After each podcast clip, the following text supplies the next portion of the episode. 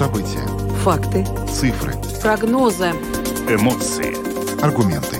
Взгляды. Подробности на Латвийском радио 4.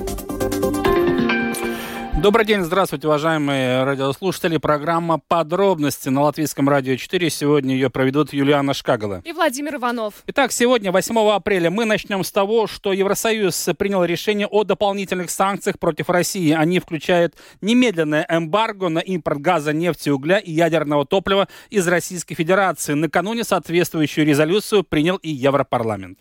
Работодатели призывают хотя бы на время снизить НДС на товары первой необходимости и энергоресурсы ресурсы. Далее поговорим о том, что в Шанхае, это Китай, объявили масштабный локдаун из-за COVID-19, и это решение на самом деле серьезно нарушило цепочку поставок по всему миру. Завтра в Риге в центре Святого Павла пройдет семичасовой благотворительный марафон классической музыки «Искусство против войны» в поддержку беженцев из Украины. Ну и в завершение нашей программы сегодня в пятницу вечером поговорим о погоде. На этой неделе в Латвии прошли снегопады, которые сопровождались грозами. А что нас ждет на следующей неделе? Добавлю, что видеотрансляция программы «Подробности» доступна на домашней странице Латвийского радио 4, lr4.lv, на платформе RusLSM.lv, а также в социальной сети Facebook на странице Латвийского радио 4 и на странице платформы RusLSM. Слушайте записи выпусков программы «Подробности» на крупнейших подкаст-платформах. Ну а далее обо всем по порядку. Самые актуальные темы дня. Подробности. Программа «Подробности» на Латвийском радио 4. Поговорим о том, что, реагируя на убийство мирных жителей в Украине, Европейский Союз принял решение о дополнительных санкциях против России. В частности, они включают немедленное эмбарго на импорт газа, нефти, угля и ядерного топлива из России. Накануне соответствующую резолюцию принял Европарламент на заседании в Страсбурге. Кроме того, пятый пакет санкций согласовали постоянные представители стран Евросоюза. Сейчас с нами на связи Андрей Самерикс, депутат Европарламента. Добрый вечер, господин Америкс. Добрый вечер. Но очень э, много, на самом деле, дискуссий было по поводу возможного эмбарго на импорт газа, нефти из России. А, насколько я понимаю, ну, судя по тому, что э, Евросоюз принял решение и Европарламент э, накануне принял резолюцию, страны Европейского Союза, в частности, та же Германия, были единогласны в этом вопросе. Ну, начнем с того, что ситуация все э, ухудшается в Украине. Мы видим, как, какие э, открываются новые факты, касающиеся войны, э, которую сегодня Россия ведет в Украине. И э, ну, такого никто не может ждать в 21 веке. И практически мы видим, э, что ну, как Россия тоже никого в голову не берет. И, и сегодня столько жертв, и то, что сегодня, ну скажем так, весь мир э, наполнен разными доказательствами того, что там происходит, э, ну, конечно, сейчас принимаются дополнительные меры. меры. И одна это энергоносители. Конечно, это ну, то есть Европа всегда очень зависела от, э, от российской нефти, от российского газа, э, угля и так далее, и так далее. Ну, ну сегодня э, ищется вариант когда мир говорит, Россия, прекрати воевать, э, прекрати убивать людей в Украине, тогда э, никакой реакции. Ну и сейчас, ну что мы можем сделать? Ну сейчас приняты соответствующие э, ну, резолюции, предложения, что дальше уже воплотиться в жизнь, э, э, воплотиться в жизнь э, также и э, в других, э, ну, скажем, решениях каждой страны. Но это так и есть. Да, сегодня это очень затронет, затронет и нас. Да, это газ, и уголь и все остальное. Э, господин Амарикс, но если мы говорим о пятом пакете санкций, то все идет к тому, что действительно в ближайшем будущем э, э, торговля с Россией вообще может прекратиться, исходя из того, как вы сказали, что ситуация может, в Украине ухудшается. Да. да, может прекратиться, будет, может, еще какие-то меры воздействия. Но войну надо прекратить. И сегодня не вопрос игры э, каких-то больше-меньше санкций или mm-hmm. пакетов. Сегодня вопрос, как прекратить войну. И, конечно, это сегодня терпят и европейцы, терпят это цены газа, это, это уголь, это электричество. Ну как сегодня прекратить убивать людей? Вот тут сегодня главный вопрос. И сегодня, если людей убивают, ну как, как это сделать? Ну, то есть это, это сегодня чисто экономическим вариантом, да, ну, и никто не хочет развивать дальше Третью мировую войну в, этой, в этом статусе. Ну, э, нет э, никаких сомнений в том, что эти санкции необходимы. Э, тем более уже мы не раз об этом говорили. Да, мы заплатим больше за какие-то продукты питания, но украинский народ платит куда более высокую цену. Господин Америкс, но тем не менее вопрос сейчас многих интересует. Отказываемся мы от российского газа, но как это повлияет ну, вот на рядового жителя, в том числе... Ну как наш... повлияет? Да. Ну, это газ станет дороже. Конечно, правительству сегодня надо принимать дополнительные меры, где закупать газ. Это по всей Европе. Как мы будем обеспечить э, с энерго, э, энергоносителями Латвию? Для этого есть э, наше умное правительство, наш умный министр экономики. У нас есть соответствующие люди, которые, ну, просто, наверное, не занимают кресло, но думают о людях, которые живут в Латвии. Это их задача. Сегодня представить дальше тот план, который бы смягчил вот эти социальные все удары, которые есть по населению. То есть поэтому, если, если правительство у нас бездельники какие-то сидят, то тогда их надо прогонять. Но в любом случае надо сегодня работать и заботиться о наших людях также. Но э, ну, первая основная задача это прекратить войну в Украине, прекратить убивать людей. Да, господин Америкс, ну, пятый пакет санкций, вновь возвращаясь к нему, там э, в этом пакете и запрет российским кораблям и судам под флагом России заходы в порты Евросоюза, в том числе и запрет на автомобильные грузовые перевозки для российских и белорусских да. автотранспортных компаний да. на территории Евросоюза. Мы беседовали на этой да. неделе с министром сообщения Талисом Линкольнсом, который нам более подробно тоже об этом говорил, но все равно получается, что ведь эти все вещи, экономические санкции, как вы сказали, затронут не только Латвию, и вообще все страны Евросоюза, и с этим придется считаться. Весь мир, да. весь мир затронут, ну да. Ну. И, и поэтому да, ну, а нужно... Что делать? Ну а что делать? Ну, ну а что делать? Ну нужно, конечно, сегодня понять, что э, что мы э, живем в мире, который полностью поменялся, э, который мы рассчитывали, он будет прогрессивный, развитый, обеспеченный, но с этого мы видим, что это не получается так, что mm-hmm. все-таки есть хулиганы, которые сегодня не делают то, что делают все остальные, их надо наказывать за это. Но просто в этой ситуации, когда мы видим, что, как вы сказали, от России экономика Европы очень сильно зависела. Прежде всего, речь идет о относительно дешевых энергоресурсах, да, это и нефть, и газ. Все-таки цены конечно. были достаточно да. привлекательными. И получается, что за последние 20-30 лет, ну, фактически Россия подсадила на свою иглу всю европейскую экономику. С этим приходится считаться. Ну, не все, а часть европейской экономики, начиная с Германии, Франции, станцию не подсадила, там атомная электро... более энергия. Ну, основной, кого подсадила, Германию подсадила на газ. Uh-huh. Да, но, но ясно сегодня, что от этого надо выходить. И это, если Финляндия строит, э, скажем, атомные станции, и сегодня независимо, то, то нам тоже надо думать, как мы в будущем будем ну, диверсифицировать все свои риски, получать дополнительный какой-то доход от этого.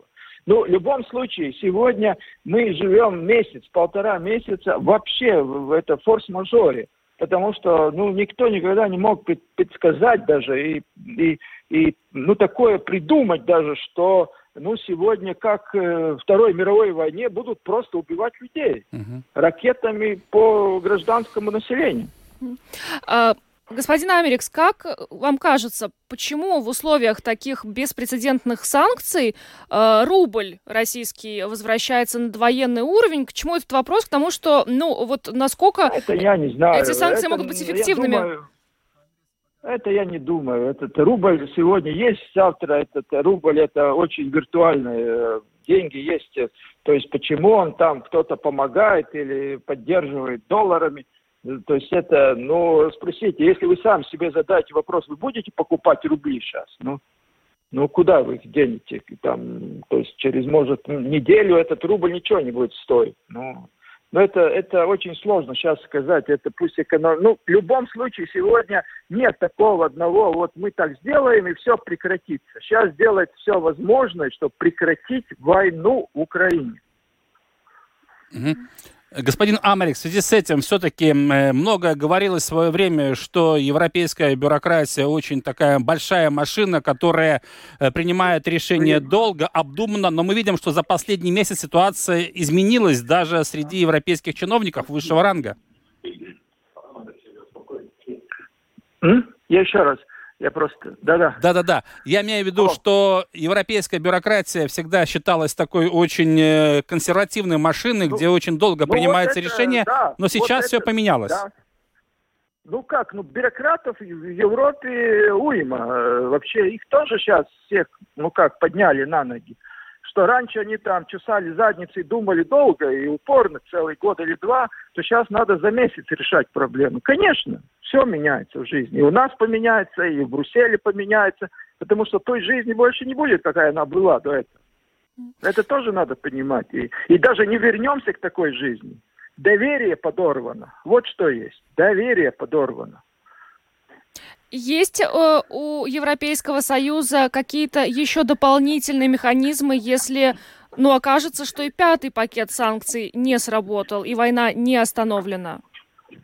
Ну, наверное, придумает шестую. Ну, я не могу сейчас сказать, какие еще есть варианты. Но, но, но это, для этого есть специалисты, которые принимают это, анализируют эти, эти решения, принимают это. Я не могу сказать вам, все надеются, что наконец-то, ну, где-то кому-то все-таки здравый смысл придет э, в голову. Ну. Да, мы на- надеемся. Что ж, да. большое вам спасибо, господин Америкс, э, за интервью. Андрей Америкс, депутат Европейского парламента, был с нами на прямой связи. Еще раз благодарим вас. Спасибо. Спасибо.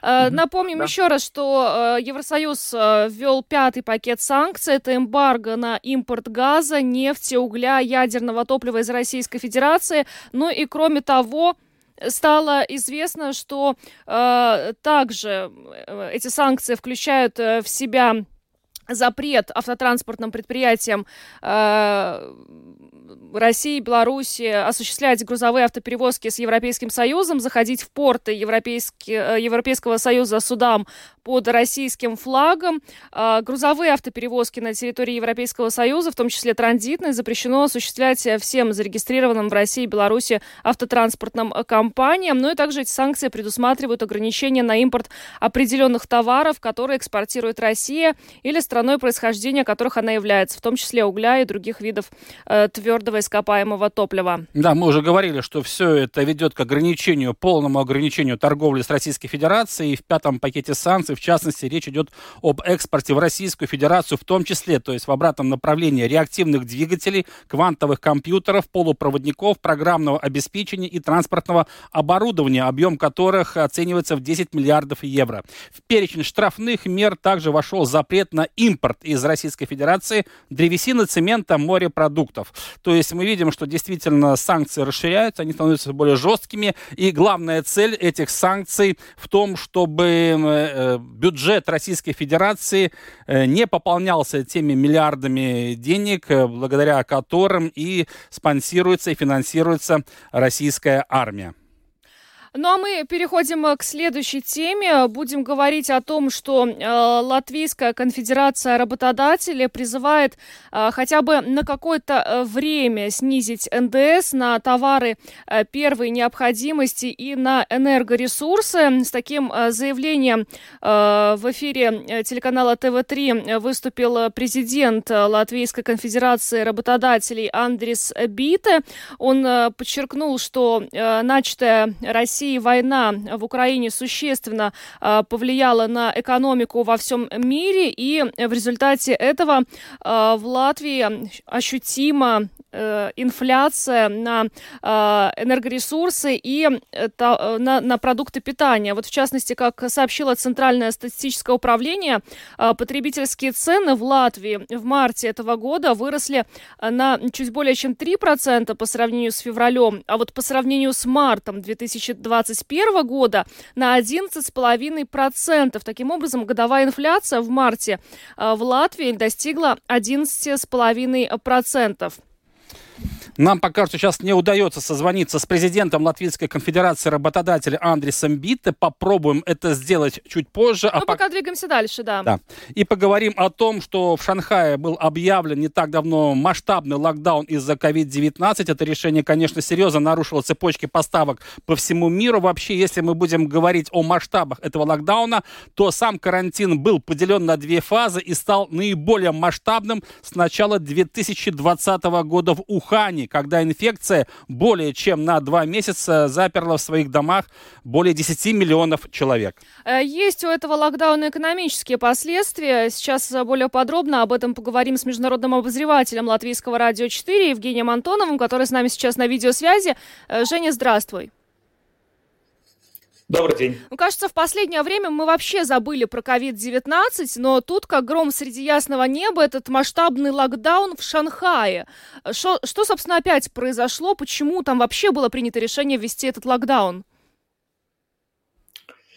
А, рост заражения коронавирусом э, в Шанхае идет уже, наверное, с начала марта, можно сказать. И вот э, ближе к концу месяца стало понятно, что какого-то рода ограничения могут вестись, но буквально еще за два дня до того, как этот локдаун был введен, власти а, через а, каналы связи, через местные соцсети пытались убедить людей в том, что никаких жестких мер типа локдауна не будет.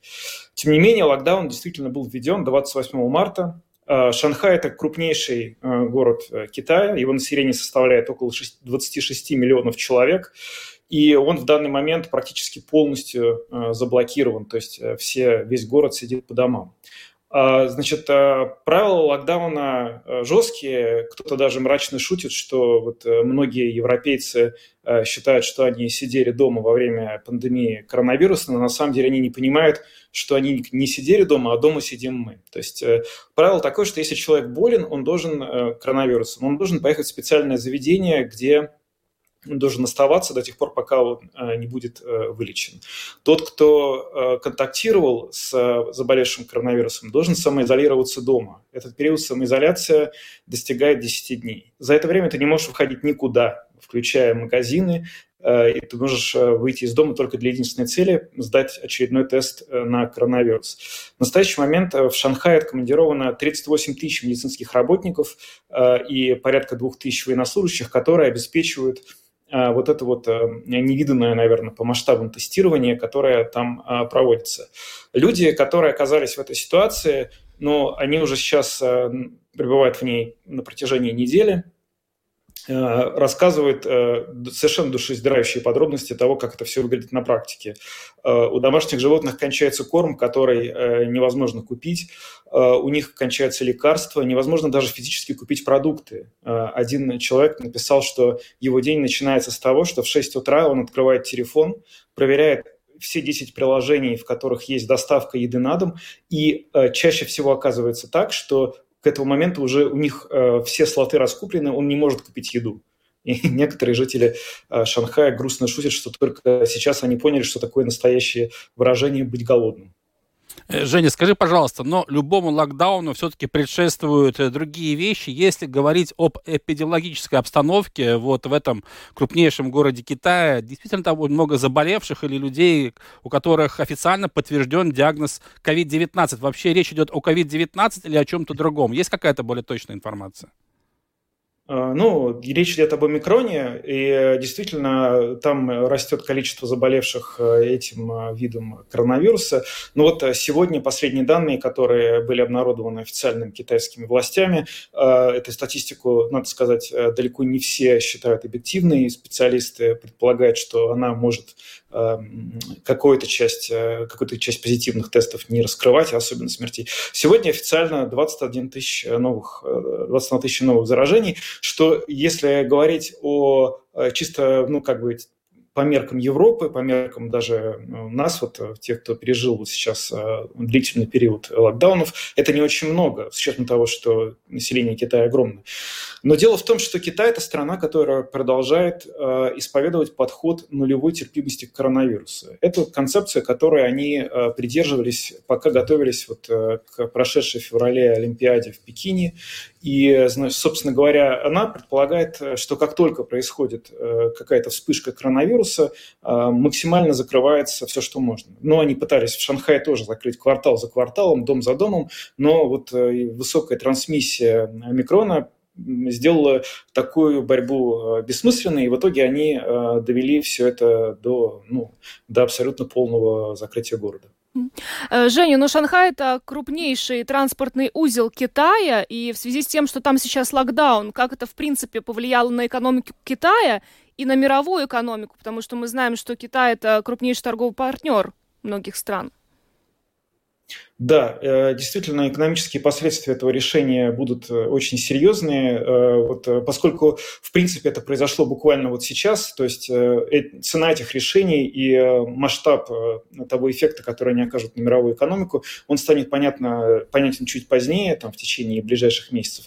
Но уже сейчас мы видим, что говорят местные экономисты об очень значительном падении индексов деловой активности. Те предприятия в Китае, более половины предприятий в Шанхае, которые, собственно, там работали, либо закрыты, либо существенно снизили э, объема производства, а те, которые остались работать, они э, фактически перевели своих сотрудников на замкнутую систему, то есть люди не возвращаются домой. Они оборудовали им там э, кушетки, чтобы поспать, э, поесть, и вот на таких условиях люди могут продолжать работать. Шанхай – это крупнейший порт мира, это а, значит, четвертый по величине финансовый центр мира. То есть речь идет, конечно, об очень э, крупном и важном для мировой экономики э, городе. Существенная часть экономистов американских и европейских считают, что нынешний вот это вот э, локдаун в Шанхае э, еще сильнее ударит по Э, цепочки поставок, которая была нарушена на протяжении последних двух лет с начала пандемии коронавируса. Второй удар по ней наносится сейчас войной, которую Россия ведет в Украине. И вот теперь еще одна еще одно очень важное обстоятельство, которое может, в общем, еще больше внести неопределенности экономических негативных последствий. Тем не менее, вот уже идут разговоры на уровне экспертного сообщества, что, возможно, Проблема все-таки в том, что Запад слишком зависит от а, логистических цепочек, которые завязаны на Китай, надо бы как-то это изменить. Но цена, опять же, этого решения очень высока, что перестроить сейчас экономику и все процессы а, на какие-то другие страны а, потребуется потратить очень много времени и, безусловно, денег. Женя, скажи, пожалуйста, вопрос еще такой. Э, может быть, ты видел какую-то реакцию за последнюю неделю на эти сообщения из Китая? Почему я тебя спрашиваю? Опять-таки, мы э, отматываем пленку назад и вспоминаем события двухлетней давности, когда все начиналось в Ухане, и уже тогда было очень много комментариев насчет того, что не стоит слишком доверять той информации, которая приходит из Поднебесной. Сегодня что-то подобное происходит, если мы говорим о реакции мирового сообщества, потому что все уже научены горьким опытом, и все знают, что такое недооценивать вот появление разного рода вирусов.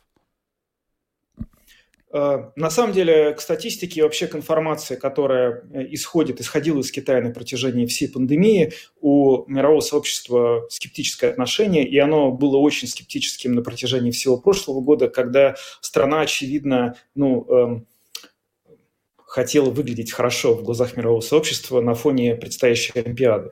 А, сейчас Олимпиада прошла. И так получилось, что как только эта Олимпиада завершилась, Китай переживает уже вторую очень крупную вспышку коронавируса, о которой мы знаем. Сначала был закрыт практически полностью Гонконг, это произошло в феврале.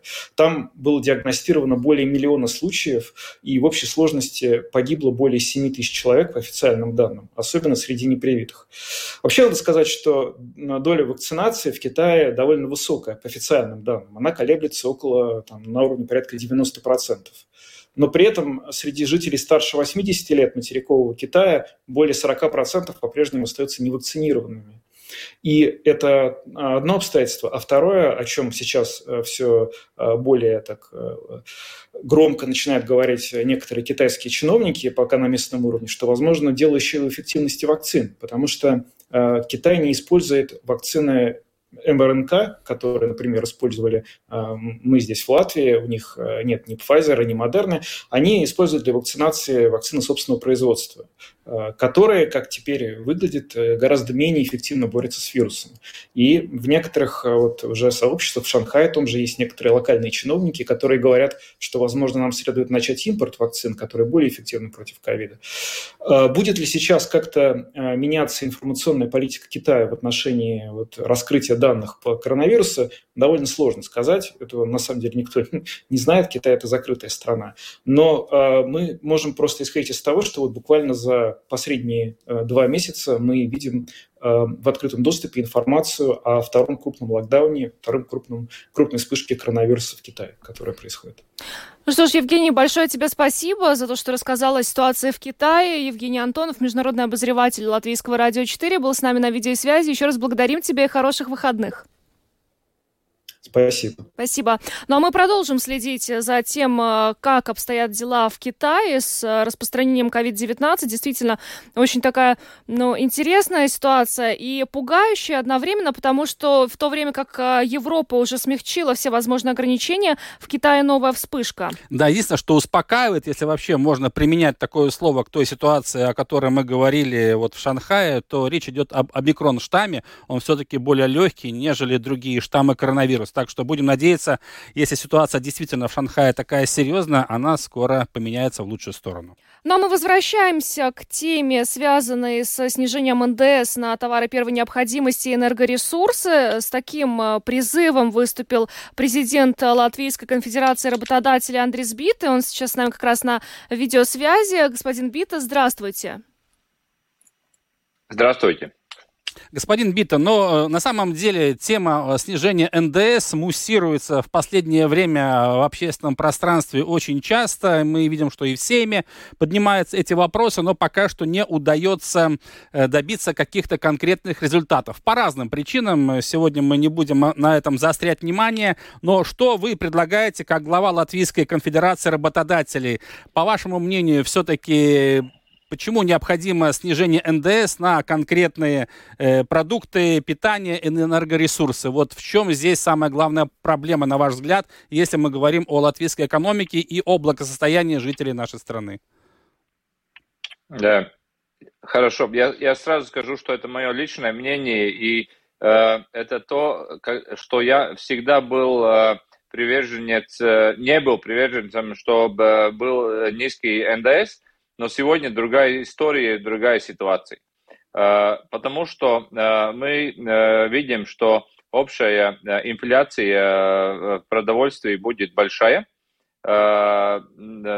Помимо того, что многие экономисты говорят, что общая инфляция может быть будет даже ниже 10%, но на, на товары первой необходимости и энергоресурсы, я считаю, что она будет намного выше – и мы видим, как производители э, уже, что э, это поднялось, общие цены на стандартные продукты уже близко к процентов там 30-40, но это еще не конец, потому что в нашей отрасли от момента, когда производитель понимает, что поднятие цены неизбежимо до момента, когда это все появляется на полке, проходит э, от 6 до 9 месяцев.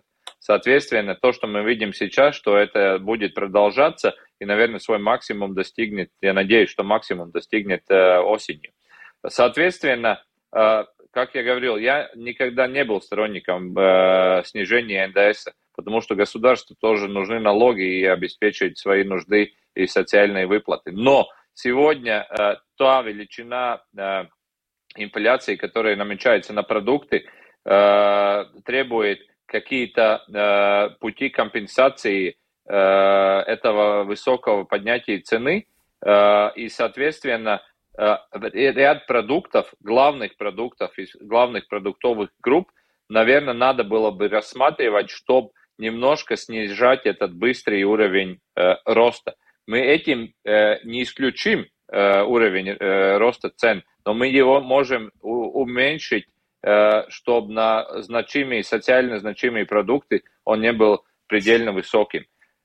И там мы не можем спрашивать государство, чтобы она субсидировала продукты, потому что это общая тенденция мира, и мы 10-15 лет жили в периоде очень низких цен на продовольствие, на энергоносители, и сейчас она в мире поднимается, плюс война России с Украиной, этот быстроту поднятия еще ускорила. Но процесс начался уже э, осенью прошлого года. Но вы предлагаете э, даже на время снизить НДС. На, на какой период, вот на ваш да, взгляд, безусловно. это было бы оптимально? Э, ну, я бы, скажем, выдвинул, я, я говорю, что надо рассмотреть этот вариант и просчитать, потому что я больше говорю из тех позиций, что я вижу происходит, но я ни э, негативный фискальный эффект, ни те побочные процессы э, не рассчитывал сегодня, но надо было бы это промоделировать. Но это должно быть до того момента, пока не, э, не до, до момента, когда снижаются опять цены, но до момента, когда общая экономика привыкает к этому и э, подтягивается все, все остальное, зарплаты, э, другие цены, и, соответственно, опять э, ну, появляется какая-то стабильность, и э, общие мировые цены. Потому что мы же не говорим, что э, мы против высоких цен. Мы против того, ну, теоретически должны быть э, стараться, чтобы не было э, не, не только высокие цены, но и, соответственно, не было бы низкие зарплаты. Это должно идти вместе. Но сегодня это тревог общей э, мировых цен на главные все продукты, на сырьевые, на материалы – Э, за собой не тянет поднятие заработных плат и доходов э, населения, к сожалению, но это реально. Э, господин Битта, если говорить о товарах первой необходимости, вы сами являетесь руководителем производства компании, которая производит продукты питания. Все-таки, на ваш взгляд, о каких товарах прежде всего должна идти речь? Ну, это должно быть речь о стандартной, э, как это, э, Э, по-русски мне трудно э, найти слова. Как на латышском. Ну, группы продукту гроз. Корзина, продуктовая корзина. Да, корзина, продуктовая корзина, которая, скажем, ну, в стандарте, чтобы обеспечить нормальный рацион продовольствия. Это, ну, несколько молочных продуктов, несколько мясных, несколько, может, рыбных, что еще нам, мучных и так далее – это сто процентов я не сторонник поднятия или снижения НДС на дорогие продукты, на алкоголь, на те продукты, от которых можно на какой-то период и отказаться. Соответственно, мы должны обеспечить, чтобы э, наиболее чувствительная часть общества могла, э, скажем, сберечь свои э, доходы на более, и другие нужды. Соответственно, это не должно быть очень широком кругу э, продуктов и групп продуктов. Вы сказали, что э, потолок цен э, мы увидим примерно осенью, да? Сейчас, вот по данным Центрального статуправления, уже годовая инфляция в марте достигла 11,5%. Э, за месяц потребительские цены выросли более чем на 3%. И вот сегодня пришла информация как раз от предприятия Каравелла, э, члена правительства направления которой э, вы являетесь, о том, что э, в течение ближайших трех-четырех месяцев и цена на рыбные продукты может вырасти до 50%. Э, скажите, пожалуйста, ну, понятно, что это, эти цены на продукты будут сейчас расти, но а, каким может быть этот потолок? У вас есть предположение, но вот основываясь хотя бы на том, что вы имеете по, по рыбной продукции? Э, ну, я скажу так, что э, на сегодня, сравнительно с осенью прошлого года, когда начался этот рост, по нашим продуктам э, реально на полках цена уже выросла на сегодня от 30 до 40 процентов. Плюс мы видим еще до 50 процентов дополнительного роста. Соответственно, это чем вызвано? Это вызвано очень быстрым и до сих пор не остановившимся росте всех э, главных составляющих э, продукта. Это алюминий и металл, который банку делает, это масло, которое уже на 100% выросло в цене, это рыба, которая под, немножко по-другому работает, потому что она сезонная, когда есть ну, сезон ловли, он на год устанавливается, соответственно, мы уже видим, что будет на, до конца года, какая цена. Это все пластмасса содержащие материалы и так далее. Мы видим, что это дополнительно уже пресс на наши расходы и себестоимость уже следует, заставляет нас делать следующий шаг и опять доращивать цену. И это происходит почти по всем главным продовольственным группам. Особенно важно это на э, все, что касается пшеницы и масла, э, масла содержащих э, растений и так далее. Там этот рост еще наиболее э, быстрый, и его дальнейший, скажем, э, результат или, или э, ну, сколько он долго будет продолжаться, это тоже Э, намного дольше, потому что если пшеницу вырастил в этом году, э, в следующий раз ты только можешь через год ее вырастить и устанавливать новую цену. Соответственно, мы не говорим о очень коротком периоде. Мы живем сейчас в периоде высоких цен э, на продовольствие на длительное время. Я сегодня уже видел статистику, которая вышла общим по продовольствию март прошлого года на март этот, на сравнительно этот год. И там в среднем по продуктам, по группам от 20 до 30 процентов уже инфляции видно на сегодня. Но, как я говорю, это только может быть середина, а может э, только начало этого всего процесса. Я не хочу тоже быть э, вестником плохих э, э, новостей, инфор, плохой информации, да, и никто не хочет быть, но я считаю, что лучше предупредить, и люди были бы готовы. Я был бы потом не прав и должен буду изменяться, но у них были, будет, будет деньги свободные на потом э, другие растраты, чем э, все говорят, что все будет хорошо, а потом оказывается рост дальнейший. Нам, как производителям продовольствия, немножечко э, в этой части легче видеть вперед, что произойдет. Что ж, огромное вам спасибо за интервью. Андрей Бит, президент Латвийской конфедерации работодателей, был с нами на видеосвязи. Еще раз благодарим вас и хороших выходных. Спасибо, удачи. Спасибо. Да, благодарим господина Бита, который, кстати, предлагает и снизить НДС на энергоресурсы. Разумеется, речь идет о топливе. Эту тему мы тоже обсуждали неоднократно, но мы знаем, что пока что государство не идет на какие-то конкретные шаги, чтобы действительно снизить налог на добавленную стоимость, если мы говорим о топливе. А, в субботу, 9 апреля, в Риге, в, центре, в церкви Святого Павла пройдет семичасовой благотворительный марафон «Максла пред Кару. Искусство против войны». Марафон классической музыки в поддержку украинских беженцев. Что именно ожидается, расскажет корреспондент Латвийского радио 4 Рита Болотская. Начнется марафон в 2 часа дня и продлится до 9 вечера. Организаторы – общества «Новые латвийцы». У одного из соучредителей общества, Павла Переверзева, колоссальный опыт в деле организации концертов. Он и встал во главе мероприятия. Как рассказывает Переверзев, Поначалу была мысль провести благотворительный вечерний концерт в обычном формате, часа на два. Но поскольку все исполнители, едва заслышав его предложение, немедленно с радостью говорили «да», стало ясно, что возможен многочасовой музыкальный марафон. И закипела работа. Среди первых откликнувшихся пианистка, концертмейстер национальной оперы Эрика Миллере. Главное – высказываемая нами поддержка, наша позиция в отношении войны, развязанной в Украине, наш протест. Мы – музыканты, артисты, мы делаем то, что в наших силах, исполняем музыку. Надеемся помочь людям в трудную минуту своим творчеством. На марафон придут слушатели, они получат положительные эмоции. Но кроме того, мы соберем средства для украинских беженцев. Это может показаться малостью, но на самом деле капля за каплей, и вот уже стакан полон воды. Участие каждого человека и музыканта важно.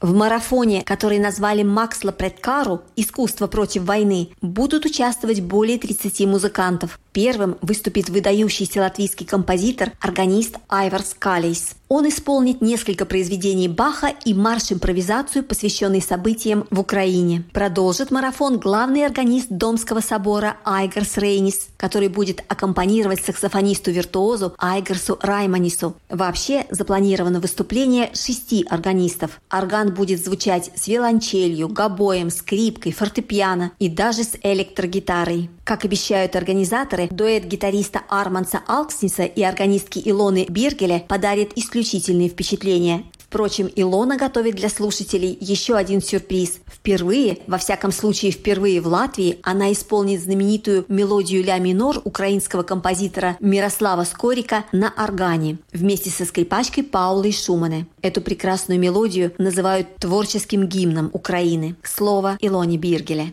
я решила, что я хочу подарок тоже э, слушателям украинскую музыку. Я буду играть э, знаменитую Ярослава Скорика мелодию, которую сейчас, наверное, уже все хорошо знают. Я до сих пор не знала эту музыку, но как я услышала по телевидению в самые первые дни, когда играл э, симфонический оркестр, я сразу поняла, что очень хочу исполнить эту музыку на органе. Но тогда еще лучше идея родилась, что, может быть, со скрипкой будет еще звучнее, еще красивее. Цена билетов на марафон от 5 до 30 евро. Их можно купить на сайте maxlapredkaru.lv. Днем во дворе церкви Святого Павла будет проходить благотворительный базарчик. Все, что удастся выручить от торговли и продажи билетов, организаторы марафона передадут благотворительному обществу Тави Драуги. Оно работает с беженцами из Украины, а кроме того регулярно отправляют гуманитарные грузы в Украину. Разумеется, мы не предполагаем, что слушателям надо сидеть в церкви все семь часов подряд, говорит Павел Переверзев. Музыканты будут выступать по 15-20 минут, и в те моменты, когда они станут меняться, можно выйти во двор, поучаствовать в художественных мастер-классах, купить что-то на базарчике, выпить кофе, потом опять вернуться. Павел рассказал нам интересные нюансы о технической части организации марафона. Звучание живой музыки будет сопровождаться видеоизображением артистов. Мы всегда на всех наших концертах устанавливаем множество профессиональных видеокамер вокруг непосредственно музыкантов. И изображение в реальном времени передается на специальный трехметровый экран внизу, который мы ставим такой проекционный. И зрители мало того, что слышат ту музыку, которую музыканты играют, они еще и видят всю игру в деталях. То есть у нас, например, отдельная камера показывает движение пальцев у органиста. Отдельная камера показывает там движение смычка. Ну, то есть мы стараемся сделать красивую синематичную картинку и погрузить зрителя в это исполнение, как будто он находится прямо рядом с музыкантом. А еще после шести вечера, как стемнеет, прямо в церкви будет зажжена тысяча свечей, частично искусственных, но в основном настоящих. Поскольку Павел уже проводил подобные концерты при свечах, в эффекте не сомневается. Завершит марафон певица Катерина Гупала с народными украинскими песнями и композицией «Resistance» – «Сопротивление», которую она написала совсем недавно, посвятив, конечно, Украине. Рита Болотская, Латвийское радио 4. Ну а мы двигаемся дальше, поговорим о погоде на следующую неделю, поскольку на этой неделе э, творилось что-то, ну, очень странное. У нас то, то снег и минус 2, то дождь и плюс 11, э, причем снегопады сопровождались грозами, и все это выглядело на самом деле очень странно. А, позже появилась информация, что э, после снегопадов на этой неделе на следующий потеплеет до плюс 20, и, ну, мы сегодня решили выяснить, так ли все на самом да, деле. Да, совершенно верно, потому что вроде бы зима прошла с одной стороны, с другой стороны весна вроде как и не наступила, но и температура воздуха, сами понимаете, какая, да, погода нас не балует, а преподносит очень много сюрпризов. Сегодня более подробно о погоде, в том числе и на следующей неделе, нам рассказала руководитель отдела прогнозов Латвийского центра окружающей среды, геологии и метеорологии Лаура Круменя. Хотелось бы сначала спросить вот по поводу этой недели. У нас э, и снег и грозы, и от минус двух до плюс одиннадцати потом. То, что у нас бывают такие перепады температур, э, мы к этому уже привыкли, но вообще то, что снег, снегопад сопровождается грозой, это нормально или это что-то такое аномальное для Латвии? Это, конечно, не совсем привычно, но в целом это наблюдается. И да, погода на этой неделе такая очень динамичная интенсивно образовывается кучево-дождевая облачность. Ну и, и вот в процессе этого образования идет вот такой интенсивный снегопад, образовываются даже снежные такие зерна, снежная крупа. И вот это вот те процессы, которые приводят к тому, что наблюдаются не только осадки, но и их сопровождает и гроза. Это не совсем типично, конечно, для обычной грозы у нас больше как бы ассоциируется уже с, так, с такой теплой погодой, летней погодой, когда ливни сопровождаются грозами. Но и в таких ситуациях они могут наблюдаться, но это, конечно, наблюдается более редко, чем такие летние грозы. Можно ли надеяться, что те снегопады, которые мы видели на этой неделе, это уже такие прощальные зимние? Постепенно будет погода становиться более теплой, но сказать, что это совсем последний снег еще нельзя, к сожалению. Но действительно ли на следующей неделе может потеплеть даже до плюс 20 градусов? Такая информация появлялась на этой неделе. Да, ранние прогнозы на вторую половину следующей недели говорили о том, что есть такая вероятность, что столбик термометра, правда, где-то в Латвии может достичь отметку даже плюс 20 градусов.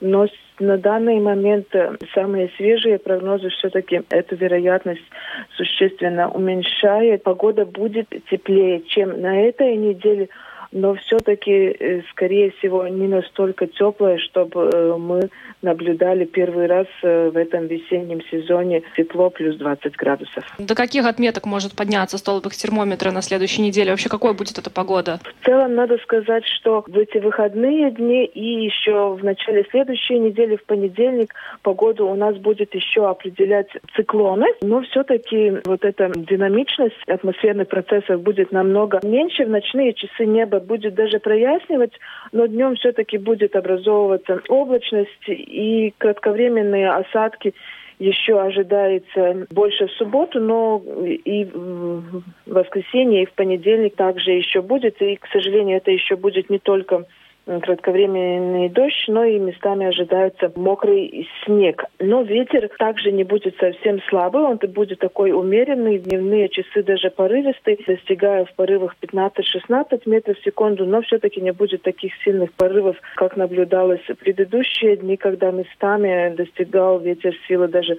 20 метров в секунду и больше. Ну и между облаками все-таки выглянет также солнышко в эти дни. Со вторника атмосферное давление в нашем регионе регионе будет повышаться, усилится так называемый антициклон, и его влиянием осадков уже не будет. Но нельзя сказать, что э, совсем будут все дни э, солнечные. Среда еще, скорее всего, будет сухая и солнечная, но, к сожалению, довольно близко к нашим регионам находится вот так называемый атмосферный фронт или зона облачности и осадков, которые отделяют более теплые и холодные воздушные массы. Поэтому ну, облачности будет довольно много. Ожидается во второй половине следующей недели также и осадки, но это все-таки будет уже в основном дождь, не снег, потому что все-таки тепло будет поступать э, в наш регион. Ну, прогнозируем сейчас такой довольно большой вероятностью. Можно говорить, что ночью морозов уже не ожидается в эти дни. Ну, а дневные температуры повысятся как минимум до плюс 9, плюс 13 градусов. Будет ли более высокая температура, плюс 15 градусов и еще выше, но это, скорее всего, будем уточнять уже с более свежими прогнозами в ближайшие дни и в начале также следующей недели. Но, к сожалению, есть вероятность, что все-таки в течение праздничных дней, не самые первые дни, когда пятницу, субботу, но воскресенье, э, понедельник, э, все-таки еще к нам вернется более холодная воздушная масса, масса. Но нельзя говорить, что она будет настолько прохладной, как мы это наблюдаем в эти дни. Да, расслабляться еще не стоит, и жаркая погода – это не про Латвию и не про Ригу в ближайшее время. Об этом нам рассказала руководитель отдела прогнозов Латвийского центра окружающей среды, геологии и метеорологии Лаура Круменя. Но, тем не менее, так холодно, как на этой неделе, на следующей уже не будет, скорее всего. Но э, еще нужно на один момент здесь обратить внимание. Да, Лаура сказала, что до плюс 20 не потеплеет, скорее всего.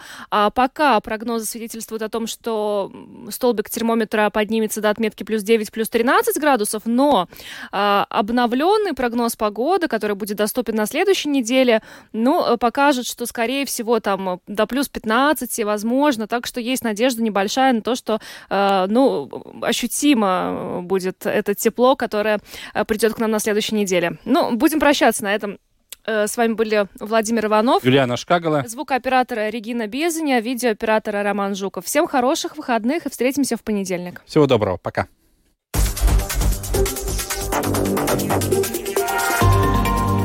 Латвийское радио 4.